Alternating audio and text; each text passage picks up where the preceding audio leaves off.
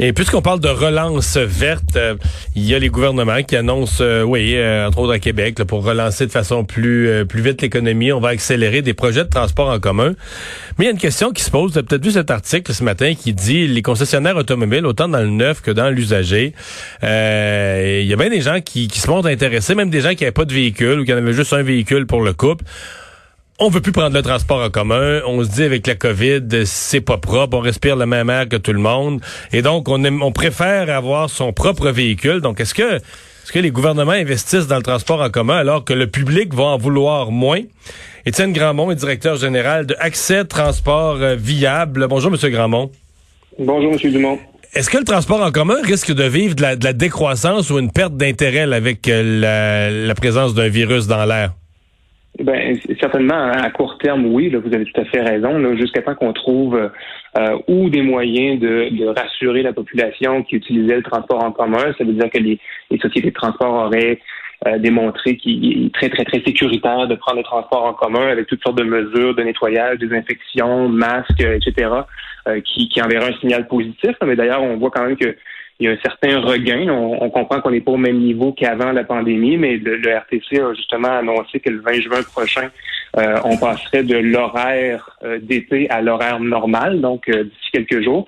Donc, on sent que ça recommence à revenir quand même un petit peu. Les gens ont appris à vivre aussi avec la COVID, puis avec la distanciation physique. Donc, ça, c'est une chose, mais aussi le jour où on aura le, le vaccin, évidemment que là, ben, je pense qu'on retombera peut-être plus dans un mode normal. Mais assurément, actuellement, il y a un, déficit d'achalandage dans, le transport en commun. Et c'est pour ça que les villes euh, se doivent de développer des mesures alternatives euh, à la, au transport par autobus, notamment utilisant le, transport actif. Bon, la ville de Québec, par exemple, a annoncé aujourd'hui qu'elle mettait en place des rues partagées dans les différents arrondissements de la ville.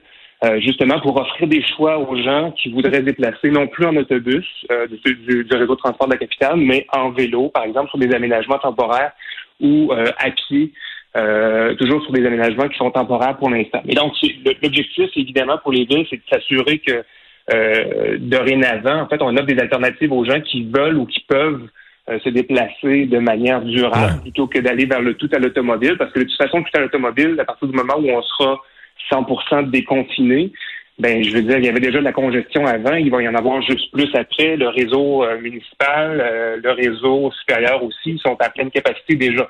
Donc, est-ce que c'est une, est-ce qu'on, est-ce qu'on, est faut offrir des, des, alternatives tout de suite aux gens là, hmm. pour éviter qu'on se retrouve avec des épisodes de congestion supérieurs à ce qu'on avait avant. Là? Il y a une crainte, évidemment, vous avez raison. Ouais. Mais je veux dire, c'est pas, j'oserais dire, c'est pas une bonne saison pour le transport en commun. Là. Euh, le train qui a été bloqué par euh, des poignées de manifestants juste avant la pandémie, le train qui était bloqué au nom d'une cause qui nous concernait même pas par une poignée de manifestants pendant des semaines, les gens avaient pas de train. Euh, après ça, bon, la pandémie, ça amène d'autres craintes qu'on vient de décrire. Je veux dire, ça se peut qu'un résident de Candiac qui est habitué à prendre le transport en commun se dise bon ben moi je me rachète une auto, un point c'est tout. Là. Le transport en commun c'est pas propre c'est pas fiable. le transport en commun a un job à faire pour convaincre les gens de ce, que c'est le meilleur transport et non pas juste essayer de les faire sentir coupables par rapport au changement climatique. Mais, vous avez raison sur le fait que les sociétés de transport et les municipalités auront un travail à faire pour convaincre les, citoyens que ce, système-là, où en fait l'utilisation du transport en commun demeure euh, sécuritaire euh, et que la fiabilité qui était euh, celle d'avant sera au moins euh, rétablie, sinon même l'améliorer, hein, autant que se peut. De toute mmh. façon, il y a, d'ailleurs des projets un peu partout au Québec, puis vous parliez de relance économique tout à l'heure, mais des projets comme le réseau structurant de transport en commun, puis d'autres projets aussi qui sont attendus un peu partout au Québec, dans les villes de Montréal, de Longueuil, Laval, Gatineau aussi. C'est des projets qui vont améliorer l'offre de transport collectif, qui vont améliorer la fiabilité notamment, la fréquence, la capacité. Donc, ces projets-là euh, vont aider à, contribuer à améliorer euh, la qualité du service pour les utilisateurs. Donc, je pense que c'est des arguments qui sont très positifs et qui sont vendeurs. Mais comme vous le dites, à court terme, effectivement, il y a un enjeu, c'est celui de la COVID. Puis, euh, les autorités ont à travailler sur le fait de rassurer la population jusqu'à temps qu'on trouve un éventuel un éventuel vaccin, c'est sûr. les projets de transport en commun, est-ce que vous avez il y a ce projet du gouvernement, le projet de loi 61, mm. qui vise d'autres types de projets, mais notamment certains projets de transport en commun pour les accélérer, pour devancer les travaux. mais immédiatement, ça suscite une opposition, c'est-à-dire que on dit ouais, mais là, si on va trop vite, on va escamoter certains processus, on se met plus à risque au niveau de la, euh, de la corruption, etc.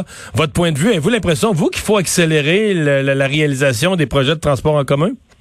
Ben, l'accélérer, je sais pas, parce que je partage euh, dans les mêmes craintes en termes de, de, de, de disons, là, on voudrait pas avoir à refaire une commission Charbonneau éventuellement. je pense qu'on a réussi à faire un certain ménage euh, depuis ce moment-là, puis il faudrait pas retomber dans nos dans nos vieilles. Mais trouvez-vous qu'on, mettons, trouvez-vous qu'on réalise rapidement les projets au Québec de façon générale? Ben, je pense qu'on les, on peut prendre la question de deux façons. En fait, il y a, la première chose, c'est qu'on on, réalise les projets. Il faut, faut le faire rapidement parce que de toute façon, ça fait longtemps qu'on n'a pas fait des projets comme celui-là. Il y a d'énormes retards à, rattraper. Si je prends juste le cas de Québec, par exemple, on parle d'un tramway à Québec depuis le début des années 90, puis pour toutes sortes de raisons, on a mis de côté l'idée d'un tramway. Euh, on a préféré aller vers des voies réservées, des métrobus, des métrobus articulés. Mhm.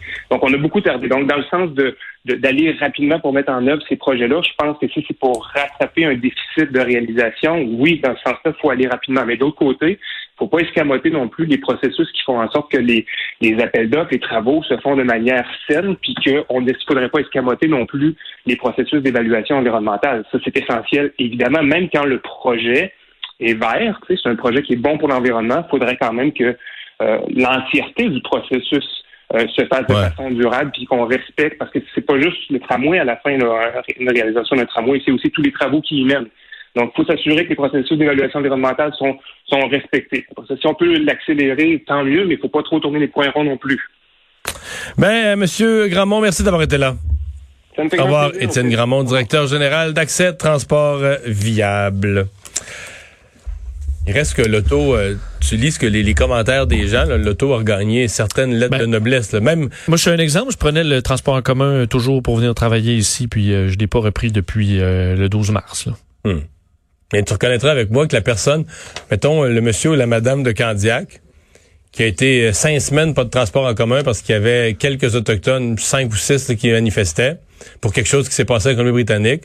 Là, après ça, il a pu prendre son transport en commun, je sais pas combien, quelques jours. Puis après ça, la pandémie, euh, avec là, les, les, les, tu dis, ouais, je pense, je vais m'acheter une auto finalement. Oui, c'est sûr que là, va revenir le trafic, euh, puis à un moment donné, tu oui. peux te dire, OK, on va. Ouais, là, c'est sûr que ça, va, se jumeler. Là. là, ça va bien, on se souvient même plus qu'il y a déjà eu du, euh, du trafic.